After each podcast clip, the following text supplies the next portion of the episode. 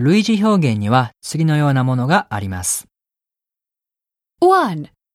Nevertheless, you can do other kinds of muscle training, right? 2. But having said it, you can go on a holiday, right?